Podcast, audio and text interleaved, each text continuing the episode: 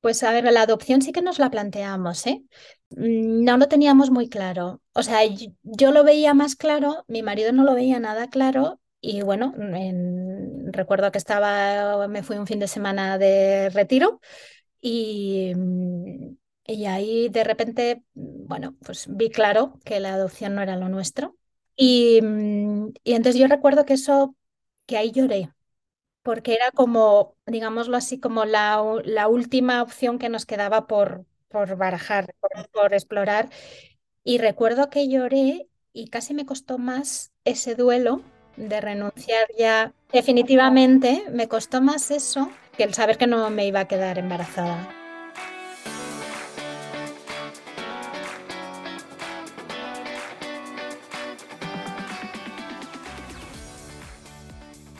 Bienvenida al podcast de de Fertilidad. He creado este programa para que tú y yo podamos escuchar diferentes historias contadas en primera persona sobre las diferentes formas de crear una familia. No hablamos suficiente sobre los retos de la fertilidad.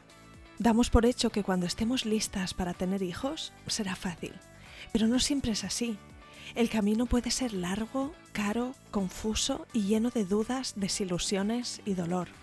Este podcast va de pérdidas gestacionales, de infertilidad, de pruebas y tratamientos de reproducción asistida, de donación de óvulos y esperma, de acogida y adopción, de crianza monoparental, de fertilidad LGBT, de la decisión de vivir sin hijos, de los costes económicos, del estrés que genera o del impacto que llega a tener en la felicidad, el bienestar o las relaciones. En definitiva, este podcast va de las formas menos tradicionales de formar una familia y cubre todas las experiencias sin filtros ni prejuicios. Los finales felices, las situaciones tristes que aplastan el alma y los que aún están en el limbo. Yo soy Isa, tu anfitriona, y espero ayudarte con este programa a descubrir que no eres la única y que no estás sola. Encuéntrame en Instagram con la cuenta F de Fertilidad. Escucha el podcast F de Fertilidad en tu app de podcasting favorita y suscríbete para no perderte nada.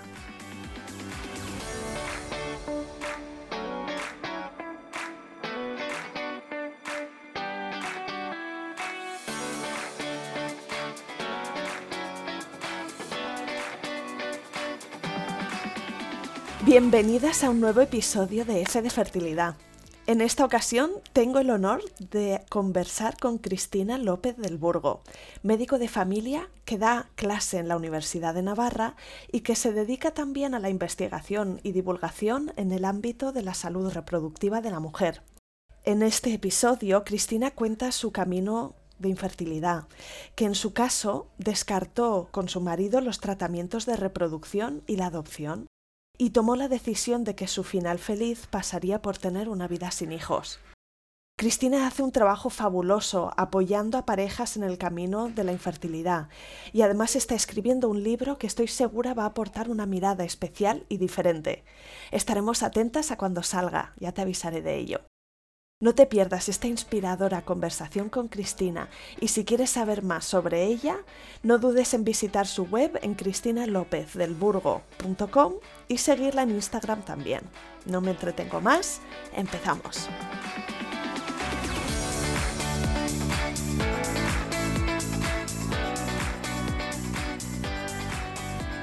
Bienvenida Cristina y mil gracias por venir al podcast de Fe de Fertilidad. Bueno, gracias a ti por invitarme. La verdad es que me hacía, me, hacía mucha ilusión. A mí también, desde luego, escuchar tu historia porque te he seguido en redes sociales, en tu cuenta de Instagram haces eh, divulgación y pedagogía y compartes eh, algunos aspectos de tu camino personal y me parece que el tono en el que expresas el recorrido que tú hiciste conjuntamente con, tu pareja em, es muy respetuoso, muy riguroso bueno, desde luego recomiendo a las oyentas que te busquen en redes y me parece que esta conversación va a ser bonita. Si te parece bien, me gustaría tener una radiografía de ti del momento presente, pues de dónde eres, eh, dónde vives, a qué te dedicas. Vale, bueno, yo soy de Pamplona, nací en Pamplona y sigo viviendo allí. Eh, mi marido ahora por tema laboral se ha trasladado, ahora está, o sea, ahora no estamos viviendo juntos, nos vemos poquito, pero bueno, él está trabajando en, en la provincia de Huesca. Y yo estudié medicina en Pamplona, en la Universidad de Navarra, y bueno, me especialicé en medicina de familia Estuve unos años, eh, me formé en Pamplona también en un centro de salud y estuve unos años trabajando, pero a la vez estaba haciendo el doctorado. Entonces en aquel entonces no tenía, o sea, no había, no me había presentado posiciones, todavía no había, no tenía mi plaza en propiedad, hacía sustituciones y demás.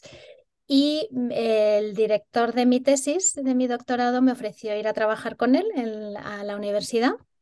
Y nada, eh, volví a la universidad otra vez Terminé mi tesis doctoral y ese trabajo me enganchó, la docencia y la investigación me engancharon y ahí me quedé y llevo ya 17 años.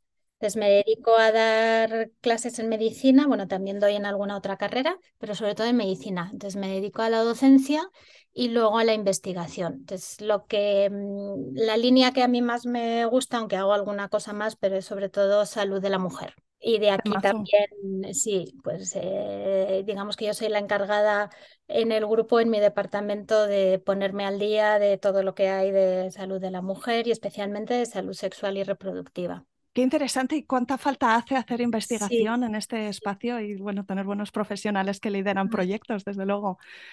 Vamos a remontarnos atrás en el tiempo con tu historia y yo te he escuchado decir en, redes que cuando tu marido y tú os casasteis, vuestra intención era tener una familia, eh, incluso que queríais tener familia numerosa, ¿verdad? Así que partimos un poco de esa intención que ambos compartíais.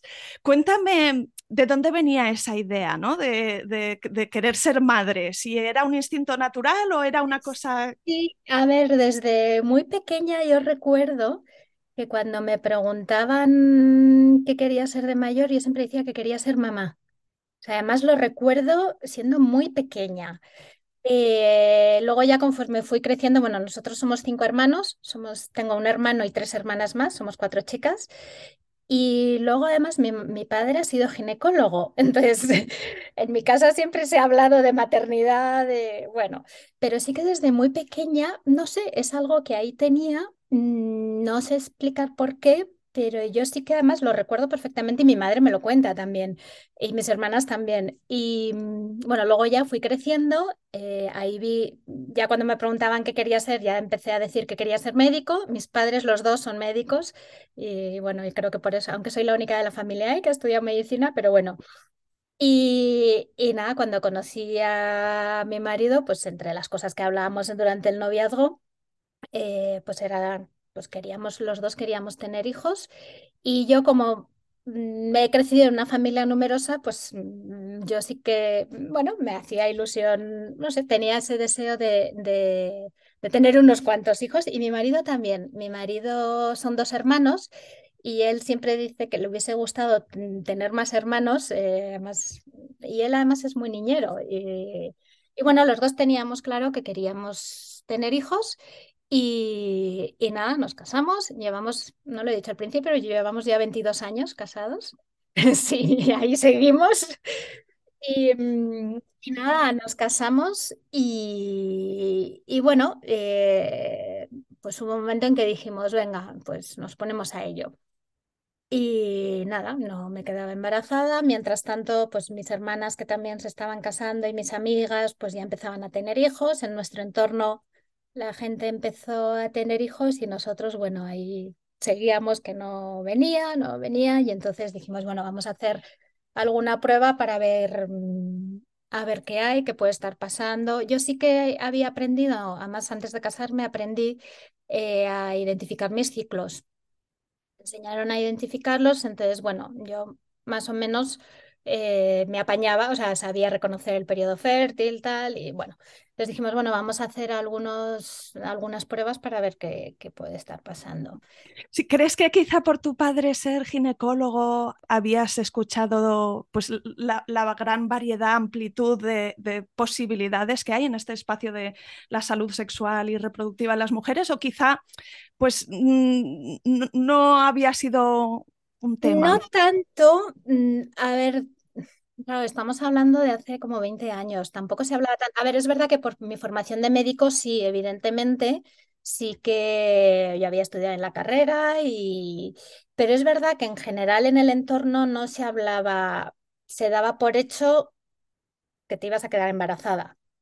O sea, por lo menos ahora quizás se habla un poco más, pero en aquellos años era como, mm, o sea, lo habitual o lo era que, mm, que podías quedar embarazada. Entonces, bueno, eh, eso, hicimos algunas pruebas y bueno, ya empezamos a ver, había algunas cosas alteradas y dijimos, eh, ¿qué hacemos? ¿Seguimos haciendo pruebas? Había que hacer pruebas más invasivas y más complicadas y decidimos no hacerlas, que esto es algo que quizás hay gente que le sorprende, pero, pero bueno, el tema de hasta dónde llegar con las pruebas es muy personal. Pues ahí incluso, pues hace poco me contaba una mujer que su marido no quería hacerse el, no quería repetirse el seminograma, le había salido regular y no quería volverse a hacer otro.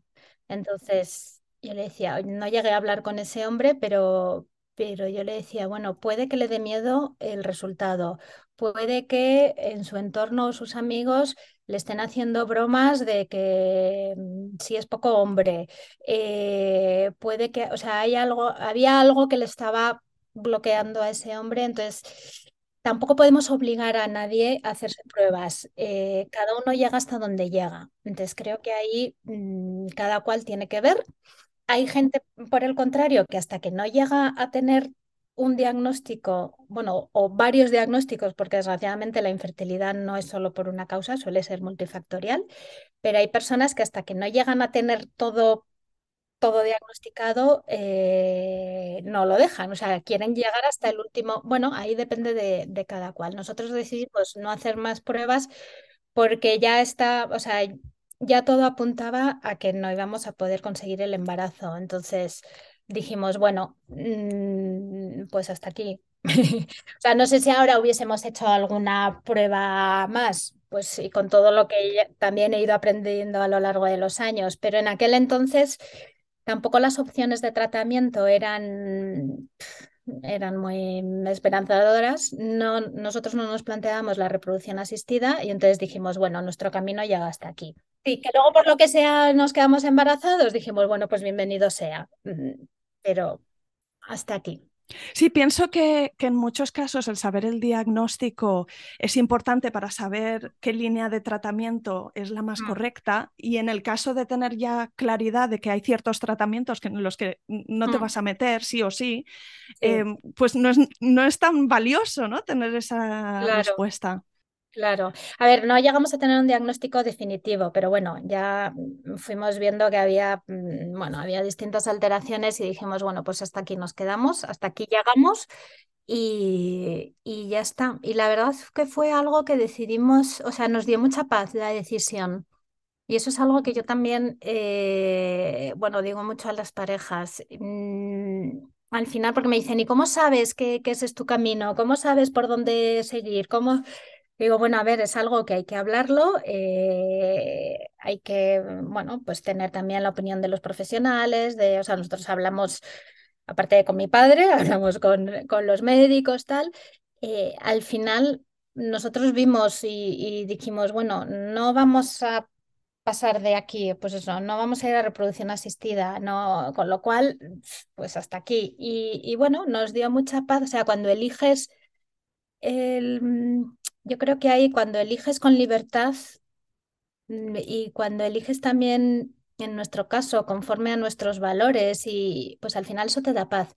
En cambio, cuando eliges algo porque te están presionando eh, y porque alrededor todo el mundo te dice que lo tienes que hacer, mm, pues eso a lo mejor te quita un poco la paz. Entonces, eso es lo que hay que, que ver, o sea, eso es lo que a nosotros nos ayudó decir, bueno, estamos eligiendo nosotros con los datos que tenemos eh, y eso es lo que queremos hacer y ya. O sea, aunque la, gente nos decía, ¿y por qué no vais a reproducción asistida? ¿Y por qué no adoptáis? ¿Y por qué? O sea, nos daban todas las opciones.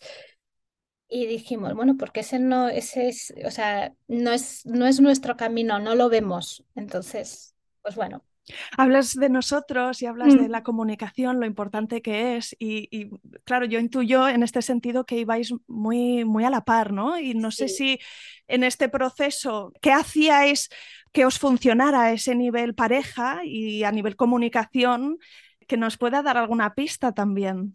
Pues si te digo la verdad, no sé cuánto tiempo estuvimos, porque al final o sea, han pasado muchos años y luego la, memoria, es traicionera. y entonces se acuerda de lo que quiere. A ver, yo recuerdo, nos casamos en el 2001, pues no sé, pues estuvimos unos años, pero tampoco muchos, ¿eh? A ver, yo recuerdo en el 2005 yo defendí la tesis doctoral, estaba ya en la universidad y yo creo que ese proceso ya lo teníamos ya más o menos, mm, sí, por ahí, alrededor, mm, no recuerdo exactamente, pero bueno, no fue un proceso muy largo, eso sí que recuerdo que no fue muy largo, sí que, mm, o sea, los dos teníamos muy claro eh, que esto, o sea, que el tener hijos era cosa de dos, es cosa de los dos. Quizás aquí también porque mm, es verdad que yo aprendí, bueno, aparte de lo que aprendí en la carrera, pero sí que eh, nosotros aprendimos eh, los métodos naturales de, de planificación familiar, entonces los dos estábamos metidos en ello, o sea, mi marido sabe perfectamente mm, cómo es el ciclo de la mujer, sabe cómo son mis ciclos, sabe si estoy ovulando, si no. Eh, o sea, él estaba también muy implicado porque los dos veíamos, eh, eh, claro, que, que, esto era cosa de dos, no es solo la fertilidad, no es solo cosa de la mujer. Entonces, bueno, o sea, a nosotros nos salía natural hablar de esto. Evidentemente, cada uno lo vivimos de distinta manera. Él es hombre, yo soy mujer y al final la que tenía la regla todos los meses era yo. Pero él sí que estaba pendiente y unas veces pues yo quizás estaba más desanimada, otras veces era él, otra... A ver, también es verdad que él es súper positivo y es como, es el optimista de la pareja, yo soy la pesimista. Entonces, bueno, bueno, nos íbamos compenetrando bien, pero sobre todo eh, intentábamos hablar del tema. Es verdad que a lo largo de los años hemos ido aprendiendo mucho más de pareja y de comunicación, pero era algo, o sea, mm, lo hablábamos y, decía, o sea, y las decisiones las tomábamos juntas. Entonces decíamos, bueno, la siguiente prueba es esta, ¿la hacemos? Pues vale, venga, vamos a hacer la siguiente prueba. Lo siguiente que nos plantean es esto, vale, y si sale mal, ¿qué, qué opciones hay? Pues ninguna, vale, pues paramos. Eh, o sea, fueron cosas que íbamos hablando los dos, pero evidentemente cada uno lo estábamos viviendo, o sea, más o menos íbamos al mismo ritmo, ¿eh? Porque también hay parejas que, que, lo viven a distinto ritmo. O sea, los dos teníamos claro que queríamos tener hijos. Entonces, bueno, íbamos muy en eso, la verdad es que íbamos muy de la mano. Luego también tuvimos la suerte, porque realmente era, fue un regalo, de tener personas al lado que nos iban nos iban ayudando y, nos iban un poco orientando y, cuidándonos. Eh, pues eso, no descuidéis vuestra relación, no.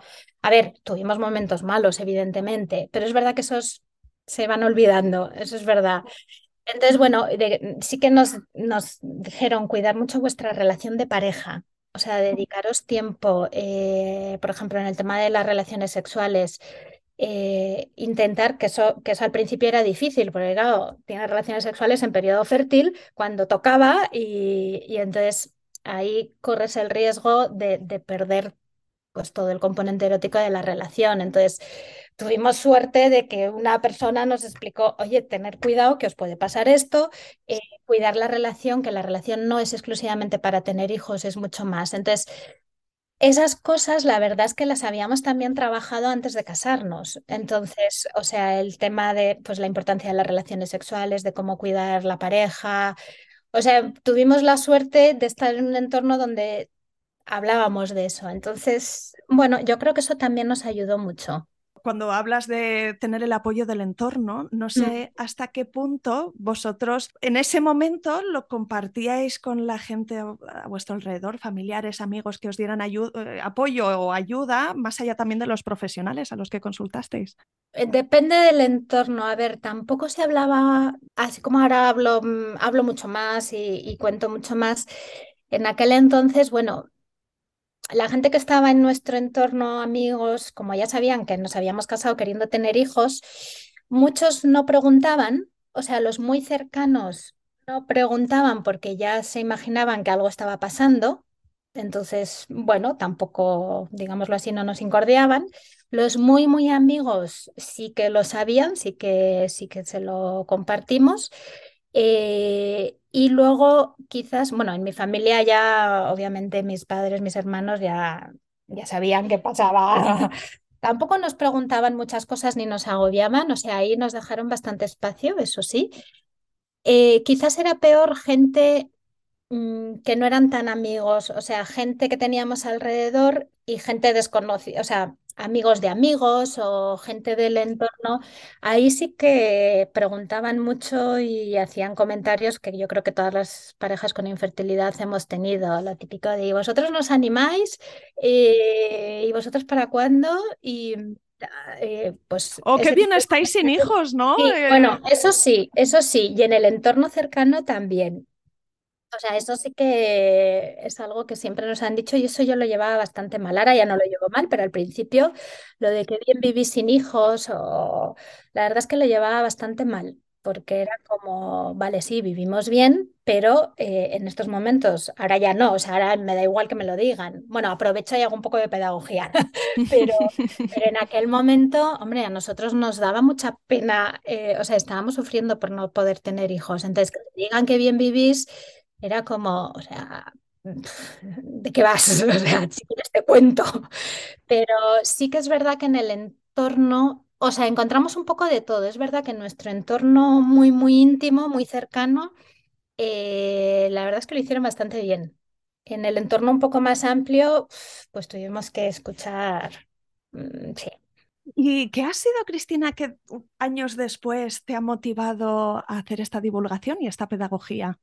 Pues mira, ya lleva muchísimos años, eh, de hecho desde que estoy, volví otra vez a la universidad y, de hecho pues he trabajado en temas de fertilidad, de conocimiento de fertilidad, etcétera.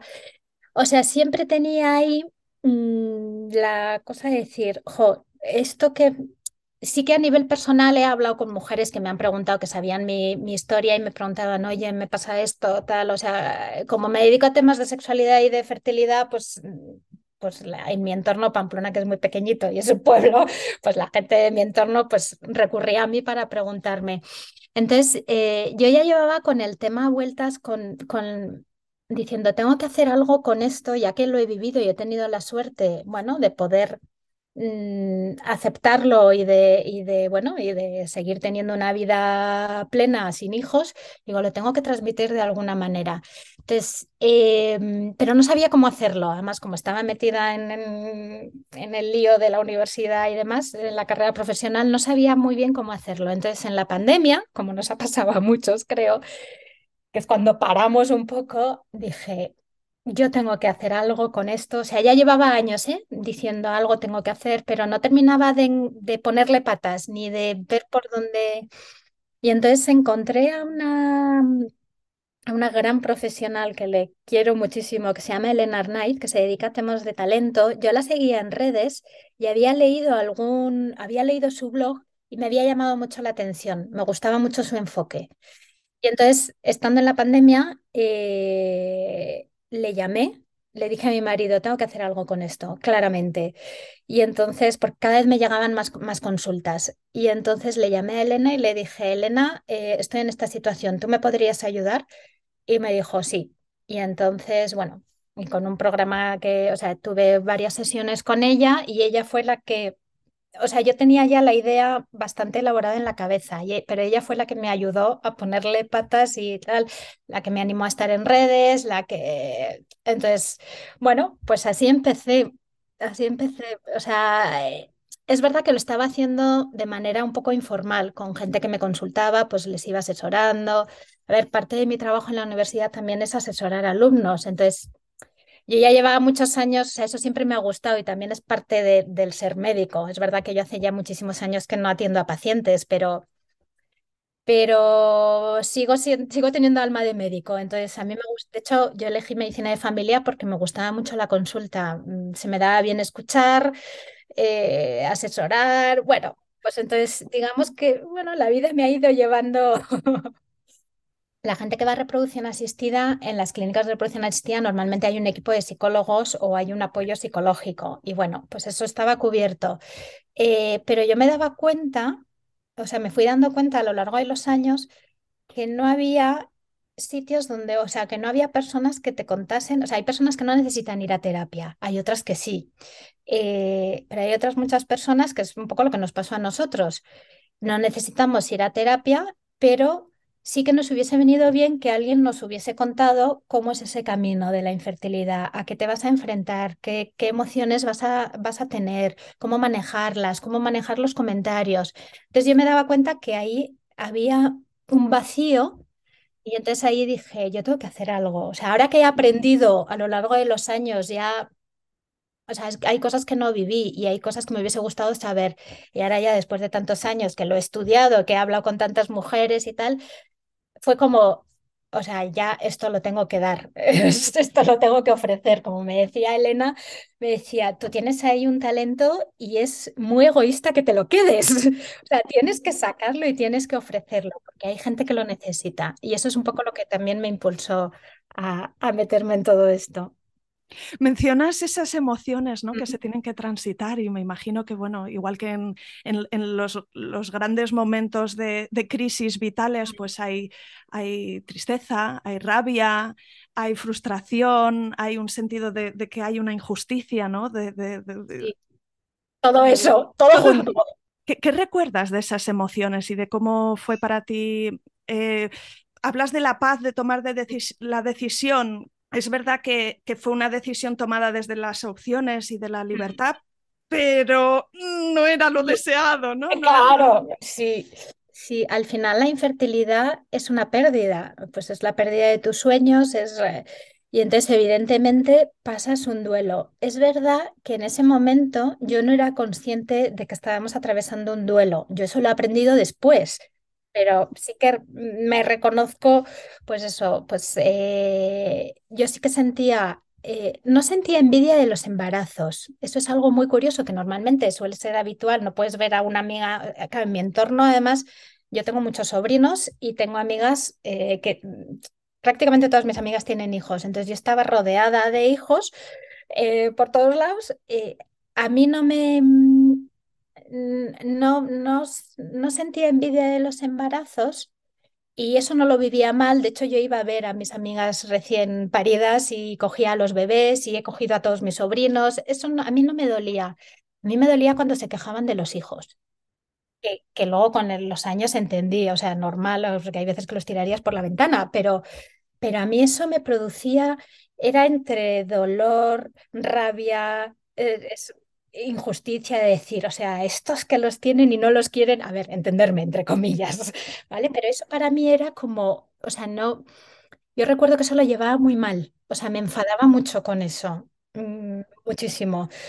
Eh, había momentos de tristeza, de decir, y nosotros no, y qué va a ser. Sobre todo a mí me agobiaba mucho el, el, pensar, ahí mi marido y yo lo vivíamos de distinta manera. A mí me agobiaba un, poco el futuro, el decir, ¿y qué vamos a hacer? Y, y mm, ¿Cómo llenar e, este espacio? Eh, ¿Cómo llenar? Y luego decía, ¿y, y, tendremos que adoptar? ¿No adoptaremos? ¿No tal? O sea, yo le daba muchas más vueltas que mi marido. O sea, mi marido decía, bueno, pues si no podemos, no podemos, ya está, ya seremos felices de otra manera él para eso le daba menos vueltas. Yo sí que le daba vueltas a, ¿y entonces qué voy a hacer? ¿Y entonces qué tal? Porque claro, tampoco nadie, o sea, sí que tuvimos luego la suerte de que sí que varias personas sí que nos explicaron, a ver, eh, un matrimonio es fecundo, tenga hijos o no tenga hijos. Aquí todas las personas damos fruto de distinta manera. Hay quien da fruto a través de sus hijos, hay quien da fruto a través de los hijos de otros, a través de la adopción o de la acogida y hay quien da fruto sin hijos. Eh, y entonces eso también nos ayudó también a, decir, bueno, mm, vale, pues nuestro, para mí me agobiaba, ¿eh? Decir, ¿y yo para qué estaré aquí? O sea, yo decía, yo, a mí eso me agobiaba y, y sí, mm, sí que tuve mis momentos de, de, bajón y de decir, ¿y ahora qué? ¿Y ahora qué va a pasar? Y más de preocupación yo soy más preocupona, entonces más... Eh, luego, a ver, a lo largo de los años vas viendo cuando echas la vista atrás, claro, esto lo puedo decir cuando ha pasado mucho tiempo. Eh, vas viendo que las piezas encajan. Yo suelo explicar, no sé si os acordaréis, yo cuando era pequeña, bueno, me han dicho mis amigas que siguen existiendo, eh, que los niños lo hacen, los, unos dibujos que había que ir uniendo puntos. Sí, sí, sí. número que había que ir uniendo y luego te salía al final el dibujo. Pues la vida es un poco así. eh, vas uniendo puntos, todavía no sabes muy bien qué imagen te va a salir, qué dibujo te va a salir, pero llega un momento en que, en que ya te das cuenta de que, que estás dibujando. Entonces es un poco lo que nos ha pasado a nosotros en estos años. Yo, o sea, yo hice medicina para estar en una consulta y he acabado en una universidad, o sea, viendo alumnos en vez de a pacientes. Bueno, ahora he hecho la vista atrás y digo, tiene su sentido. O sea, al final cada uno va escribiendo su historia y va, entonces vas viendo, es verdad que hay momentos de crisis, o sea, el no poder tener hijos es una crisis vital total, pero igual que cuando estás en la crisis con una crisis laboral o una crisis mm, de lo que sea, de los 30, de los 40 o de... Entonces se mezclan muchas emociones, pero, pero al final se sale. Claro, tienes que tener Tienes que tener a alguien que te ayude o por lo menos haber aprendido herramientas. Ahora si me pasase otra vez, creo que lo manejaría mucho mejor porque he aprendido mucho en estos años. No solo por el tema de la infertilidad, sino porque también hemos tenido crisis y yo he tenido crisis personales, eh, crisis de fe, eh, crisis de pareja, crisis laborales, o sea, he, he tenido de todo, pero bueno, he ido aprendiendo a, a manejar. Entonces, vuelvo a lo que decía antes, cuando tú sabes que vas a pasar por la tristeza, que te va a parecer que todo el mundo está contra ti, eh, que todo es muy injusto, que tal. Si a ti eso te lo cuentan, es verdad que luego lo tienes que pasar, pero si sabes que vas a pasar por eso, eh, bueno, empiezas a hacer acopio de esas herramientas y, y te vas preparando. Se pasa de distinta manera. Por eso mm, decidí, dije, "Es- hay que hablar de infertilidad, por eso no me importa hablar de infertilidad, contar mi camino y, y cada vez hay más gente que habla abiertamente de esto, porque, porque efectivamente es un camino difícil, pero se puede, se puede ir transitando y puedes llegar a tener una vida muy plena y, y feliz. O sea, yo puedo decir a día de hoy, es verdad que tengo mis problemas, tengo mis rollos, tengo, hemos tenido momentos complicados. Pero bueno, mm, pues no sé cómo hubiese sido mi vida con hijos, pero la que tengo ahora me gusta. ¿Y qué forma fue adquiriendo esa vida plena sin hijos que nos mencionabas, ¿no? Bueno, a ver, sí que a lo largo de los años, o sea, es verdad que sí que, eh, o sea, me he volcado, evidentemente me he volcado en, en mi trabajo, pero es verdad que tengo la suerte de estar en un trabajo. Claro, yo estoy muy en contacto con gente joven. Mis, claro, mis alumnos son, doy sobre todo a los primeros cursos, aunque también atiendo a gente de cursos superiores, pero Pero el, el poder atender a los alumnos, a mí es la parte más bonita de mi trabajo, más que la parte de investigación. A mí me encanta la docencia y me encanta hablar con los alumnos. Y entonces el poder eh, también atenderles en el despacho a título personal, que te cuentan no solo los problemas académicos, al final te acaban contando su vida, te consultan, oye, me pasa esto, tengo este problema, he reñido con el novio, he reñido con las amigas, eh, o tengo este problema familiar, o, o sea, el poder eh, ayudarles y ver cómo salen adelante y ver a mí eso me llena, me ha llenado muchísimo en todos estos años y es como, bueno, pues este es mi papel. Probablemente si hubiese tenido hijos, pues no hubiese estado tan disponible, probablemente. O sea, pues me hubiese ido a las 5 de la tarde o a las cinco y media a recoger a mis niños y a mi casa. Eh, bueno, he tenido esa facilidad y esa flexibilidad de decir, bueno, mm, me puedo quedar un poco más atendiendo a este alumno o haciendo tal, o lo atiendo en otro momento y luego me quedo un rato más. Bueno, eh, y luego, bueno, también en nuestro entorno, a ver, sí que es verdad, pues tenemos amigos, tenemos eh, hermanos, tenemos mm, padres, eh, es decir, mm, he podido, es verdad que hemos hecho mis hermanas me dicen, a lo mejor se enfadan, pero eh, que voy muy a mi aire. Eh, es verdad porque, a ver, yo lo reconozco, pero también porque he querido también fortalecer eh, nuestra relación de pareja. O sea, la gente se piensa que cuando no tienes hijos, eh, la relación de pareja es ideal, estás todo el día, puedes salir a cenar, de fiesta, puedes viajar. vale, tiene esas, tiene ese lado positivo, pero mm, tiene también mucho riesgo para la pareja, porque los dos tenemos un trabajo profesional, entonces, claro, el trabajo nunca se acaba. Entonces, como no tienes que ir a casa para mm, dar de merendar a tus niños o para mm, bañarles o tal, eh, se corre el peligro de que cada uno se centre en su vida profesional, en sus cosas, tal, y, y empieces a vivir vidas paralelas. Sí, porque son un proyecto común al final, los claro, niños, ¿no? Y los trabajos son proyectos eso, independientes eso, muchas veces. entonces sí que hemos dedicado mucho tiempo y mucho espacio a buscar esos proyectos en común, ese pues ese proyecto para nosotros. Entonces, yo es verdad que he blindado mucho nuestro, nuestro tiempo. O sea, y, y, eh, a ver, y yo, nosotros tampoco somos de ir a todos los cumpleaños de todos los sobrinos y de todos los hijos de amigos y no. O sea, había veces que decíamos, pues no vamos. porque necesitamos dedicarnos, o sea, entre semana bastante lío tenemos, necesitamos dedicar tiempo para nosotros. Eh, yo, por ejemplo, una de las cosas que, ahora doy gracias de haberme lanzado es aprender a esquiar. Yo no esquiaba y mi marido es súper esquiador. Entonces llegó un momento en que dije, o aprendo o es que no le voy a ver. O sea, entonces, bien, es verdad que cada uno tiene su espacio y, y yo he ido creciendo también a nivel profesional y demás, eh, pero también es importante buscar eh, puntos en común y espacios en común y disfrutar los dos el uno del otro. Porque claro, eh, es el riesgo que se corre cuando no, no hay hijos de eso, de hacer vidas paralelas y de centrarte en lo que no tienes y olvidarte de todo lo que tienes. Entonces, al final, pues hemos apostado un poco por, a ver, en nuestro caso nos ha ido bien, es verdad que hemos tenido crisis, ¿eh? O sea, eso no lo voy a negar, pero, pero esas crisis también hacen crecer. Entonces, bueno, pues, eh, pues nos hemos dedicado tiempo cada uno nos hemos dedicado tiempo por separado eh, y luego nos hemos dedicado tiempo juntos y hemos buscado proyectos juntos. Y a ver, yo estoy, hablo de infertilidad, soy la que, digamos, la cara visible de, de nuestra historia, pero mi marido está detrás, o sea, él me ha apoyado en todo lo que he hecho y a lo largo también de mi vida profesional, cuando dije, me voy a la universidad, me dijo, vale, o sea, yo me fui a la universidad después de trabajar en un centro de salud me fui de becaria.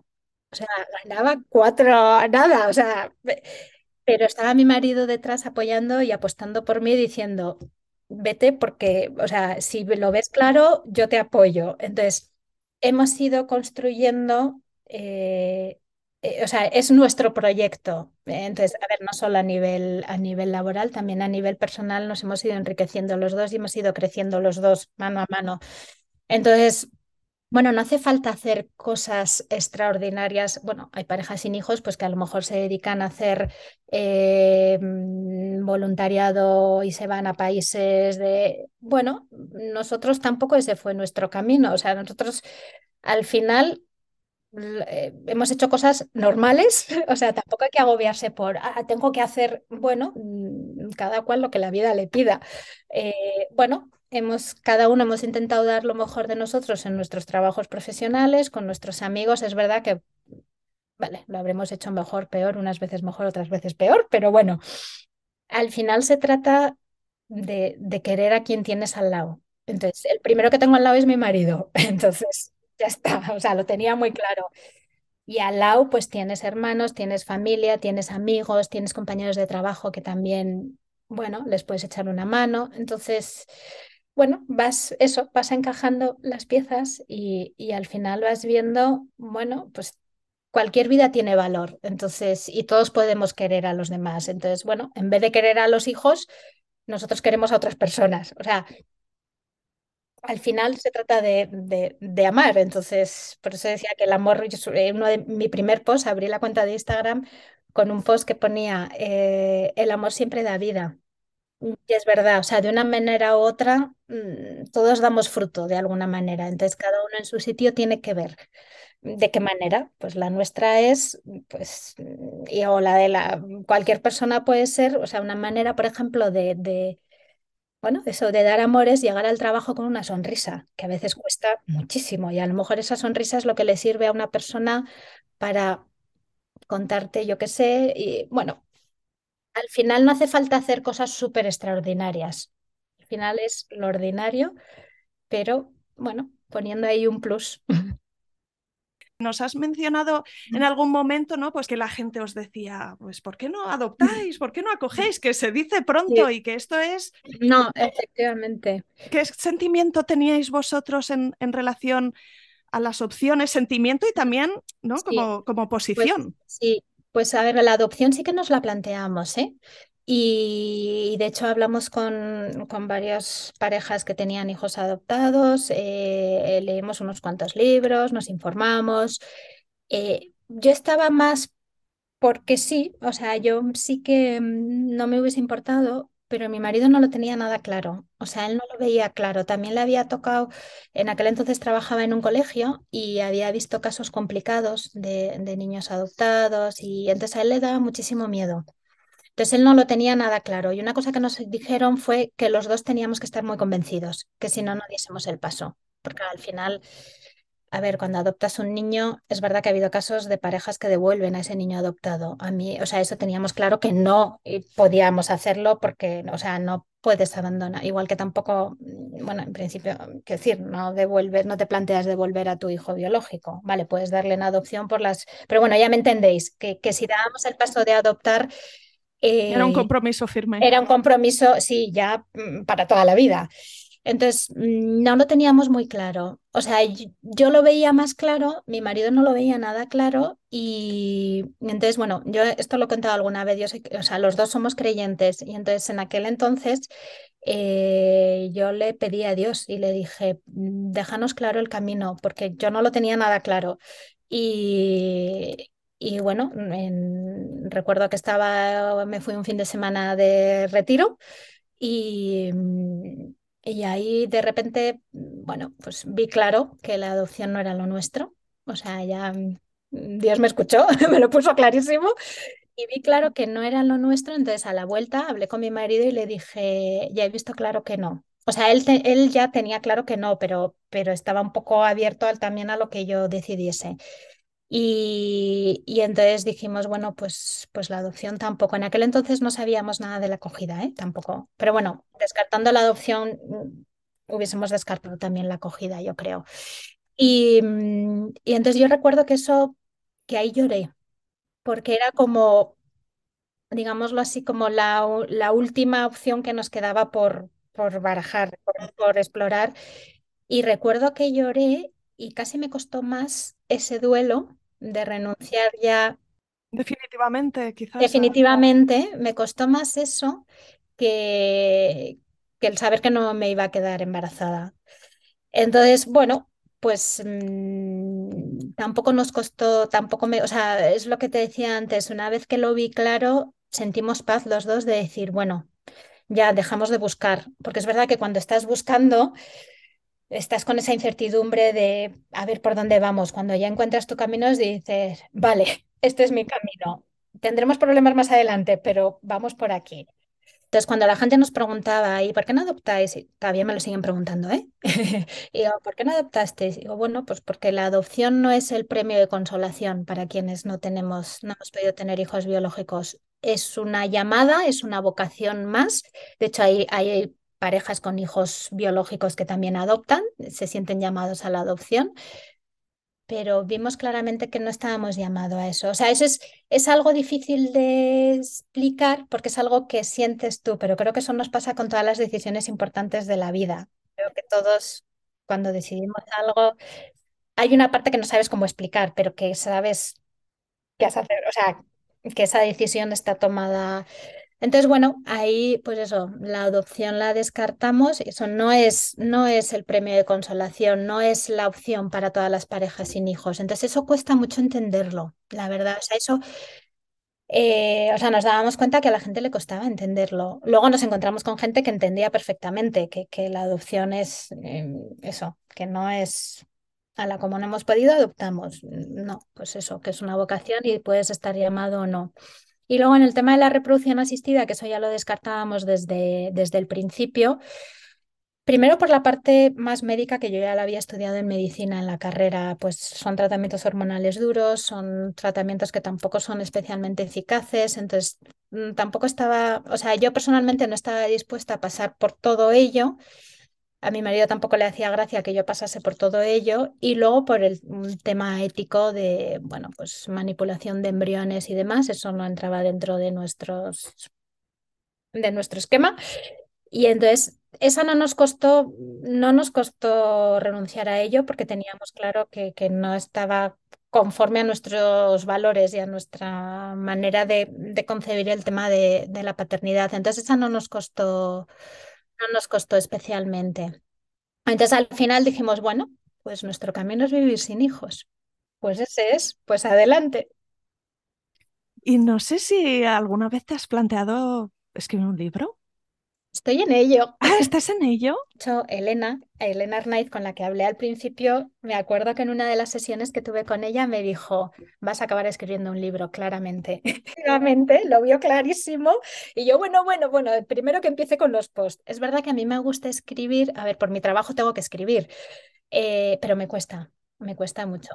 Pero, pero bueno, al final van saliendo. Entonces, el libro lo he concebido, si todo va bien, entrego el borrador a la editorial en septiembre y entre correcciones y tal, pues bueno, yo creo que saldrá para enero, eh, no sé, no sé cuánto tardarán las correcciones, pero bueno, a ver, lo iré, anunciando, pero sí que es verdad que he recopilado mucho de lo que he escrito en Instagram, muchos de esos temas los voy a tratar en el libro, pues por ejemplo, los comentarios que se hacen, el por qué no hacerlos, lo típico de cuando te relajes te quedarás embarazada, por qué eso no hay que decirlo.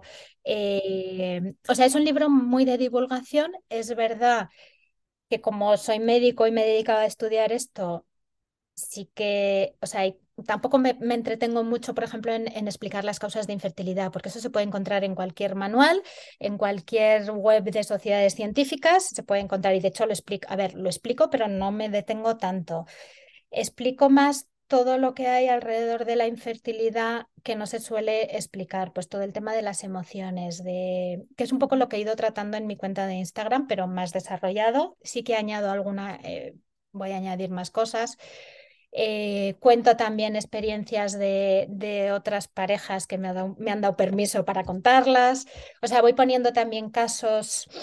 Eh, quiero que sea algo práctico sobre todo. O sea, lo que a mí me hubiese gustado leer eh, hace años y que nadie me contó, pues eso, cómo afrontar los comentarios de la gente, a quién contárselo y a quién no como escuchar tu voz interior, seguro que eso es muy importante. ¿Qué opciones existen? Sí que ese capítulo, mm, de hecho ese mm, lo estoy dejando un poco de lado porque es como el más, para mí es como el más rollo, porque es el como más técnico. ¿Qué opciones hay? Pues explicaré pues reproducción asistida, naprotecnología, hablaré también de la adopción y de la acogida. Eh, entonces, bueno, voy a ir tratando un poco casi todos los temas han salido ya en mis posts, pero es ver, hay algunos otros que no, pero eh, o sea, yo echaba en falta, he leído muchísimo sobre infertilidad, he leído un montón de libros eh, y yo echaba en falta también eh, esa visión, podríamos decir, sí, esa visión positiva de puede ser feliz sin hijos. De hecho, fue uno de mis posts, porque en mucho de lo que he leído de infertilidad, o bien solo trata el tema de reproducción asistida y no da más opciones, Claro, no todas las parejas optan a reproducción asistida por distintas causas, a veces es por problemas económicos, por, bueno, por... y entonces ahí queda un hueco como, mm, ¿vale? Y las parejas que no recurren a reproducción asistida, eh, a ver, también mi libro va a ser dirigido también a parejas que están en reproducción asistida, porque al final hablo de todo lo que pasa en torno a la infertilidad, entonces hay muchas cosas que tenemos en común. ¿Vale? Pero sí que voy a tratar otros aspectos, eso que se puede ser feliz sin hijos, que voy a hablar de duelo también, también afrontaré, pues también voy a explicar un poquito del duelo perinatal, que, cada vez se habla más, pero todavía, entonces, bueno, mm, va a haber testimonios de, de parejas que me, eso, que me han, me han, les he pedido permiso y me han dicho que sí, bueno, un poco mi experiencia personal, pero también experiencia profesional y experiencia de, otras parejas. Entonces, bueno, espero que sirva. A ver, lo hago, uno de, las, de los mejores consejos que, que me dio Elena cuando, porque ella también ha escrito varios libros y me dijo, escribe, que también me lo dijo para Instagram, me dijo, escribe pensando en ellas, bueno, y en ellos, porque también dedico, dedico unos cuantos apartados a los hombres también, que son los grandes olvidados, que eso también me da mucha pena no encontrarlo. O sea, de, yo eché en falta, y de hecho mi marido también echó en falta más apoyo. O sea, se habla muy poco de, la, de cómo vive la infertilidad de los hombres. Entonces sí que dedico un apartado a hablar de cómo lo viven ellos, cómo se pueden sentir, qué comentarios tienen que, que aguantar ellos. Eso, por ejemplo, en muy pocos libros lo he encontrado reflejado y, creo que es importante. Entonces, bueno, mm, eso, Elena me decía, escribe para ellas, no escribas pensando en ti, que eso nos pasa mucho a los profesores, en plan, te voy a contar todo lo que sé. No, por eso cuesta tanto escribir un libro. O sea, escribe pensando en qué necesitan. Entonces, ese es mi enfoque. O sea, estoy intentando escribir eh, pensando en, bueno, te puede ocurrir esto, vas a sentir esto, puedes necesitar esto, necesitarás hablar de esto con tu pareja o a lo mejor con una amiga. O, pues, bueno, Ahí estoy, me está costando, pero estoy disfrutando del proceso. Seguro que lo estás haciendo con muchísimo cariño. eso sí, cariño sí, pero me está costando más de lo que pensaba, ¿eh? O sea, escribir un párrafo me cuesta porque además, a ver, eh, obviamente yo tengo mi, mi, mi visión de la infertilidad y tengo mis propios valores y tengo, entonces entiendo que hay muchas mujeres que tienen otras experiencias, otra escala de valores entonces, pero quiero que sirva para cuanta más gente mejor. Entonces, eh, estoy siendo especialmente cuidadosa explicando las cosas. Es verdad que habrá cosas que haya mujeres que no les guste, pero habrá otras cosas que sí. Esto pasa, yo leo libros y hay cosas que me sirven y cosas que no. Pero precisamente en este tema que es tan personal y que hay que tener mucho cuidado de cómo se dicen las cosas.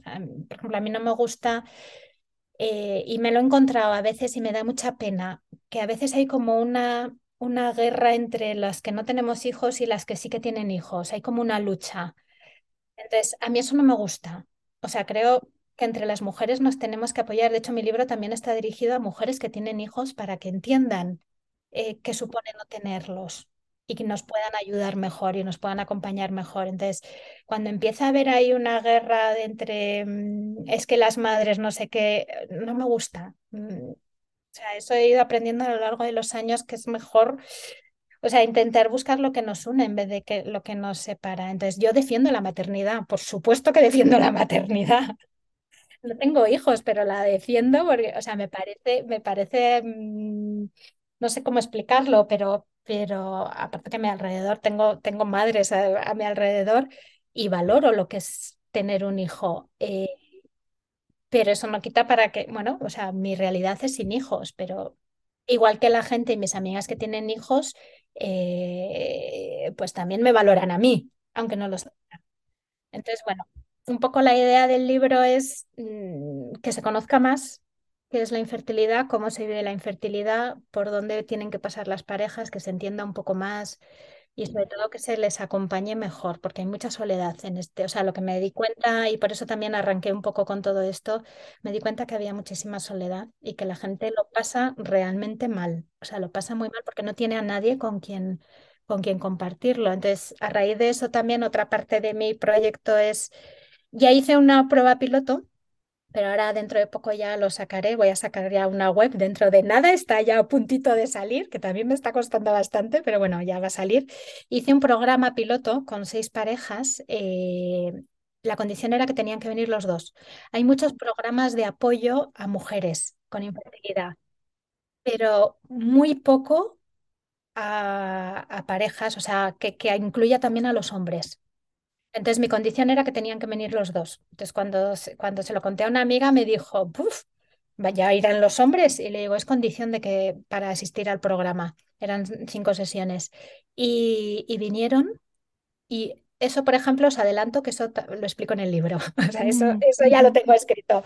Vinieron y hablaron. Vinieron y hablaron mucho. Y no os imagináis lo que aprendí de ellos.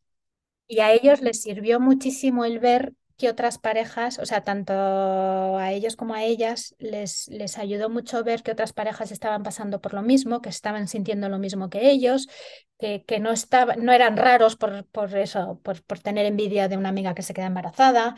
Eh, Entonces, la verdad es que eso me animó y, y, dije, lo que pasa que luego por circunstancias de trabajo y tal y de cambios de ciudad y tal, no he podido ofrecer más programas, pero ya voy a lanzar otro. Y ahora ya que va a salir la web, ya no tengo ya no hay marcha atrás. Es como el libro, firmé el contrato con la editorial, ya no hay marcha atrás. Entonces, eh, pues bueno, ahí sí que mm, creo que es importante ofrecer espacios. O sea, ahora sí que es verdad que en el terreno de la infertilidad cada vez hay más recursos.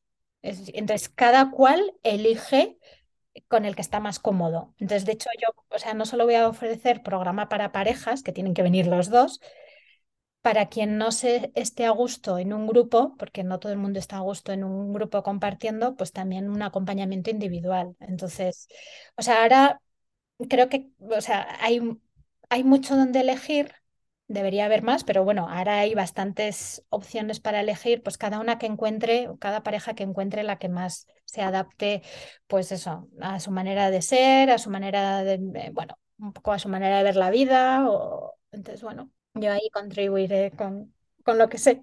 Qué bien, pues te deseo los mejores éxitos, Cristina. Dinos dónde te podemos encontrar en Instagram, ¿cómo es tu cuenta? Mi cuenta es C López del Burgo. C de Cristina, C López del Burgo. Y mi página web será Cristina López del Burgo. Y, y, luego en Instagram está mi correo electrónico por si alguien también, bueno, me pueden escribir a través de Instagram, pero también he puesto ya el correo electrónico que es el que se enlazará en la página web también que es Cristina arroba, es un poco largo, pero bueno, es el, es, el profesional, Cristina arroba, cristinalopezdelburgo.com. Estupendo, pues yo también pondré enlace en las notas del episodio. Eh, ha sido súper interesante escucharte y no sé si se ha quedado alguna última cosa en el tintero antes de despedirnos. Quizás terminaría con el mensaje eh, de que se puede ser feliz sin hijos.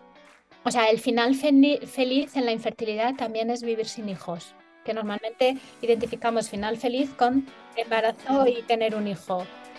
Hay más finales felices.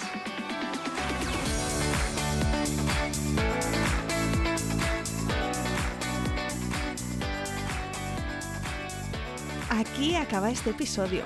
Si te ha gustado, quiero pedirte tu ayuda. Ayúdame a dar visibilidad a historias como la de hoy.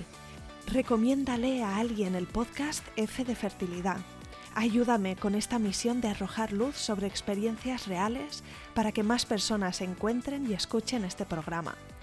No dejes de escribirme un mensaje directo en Instagram. Mi cuenta es F de Fertilidad y me encantará saber de ti. Cuídate mucho, nos vemos la semana que viene.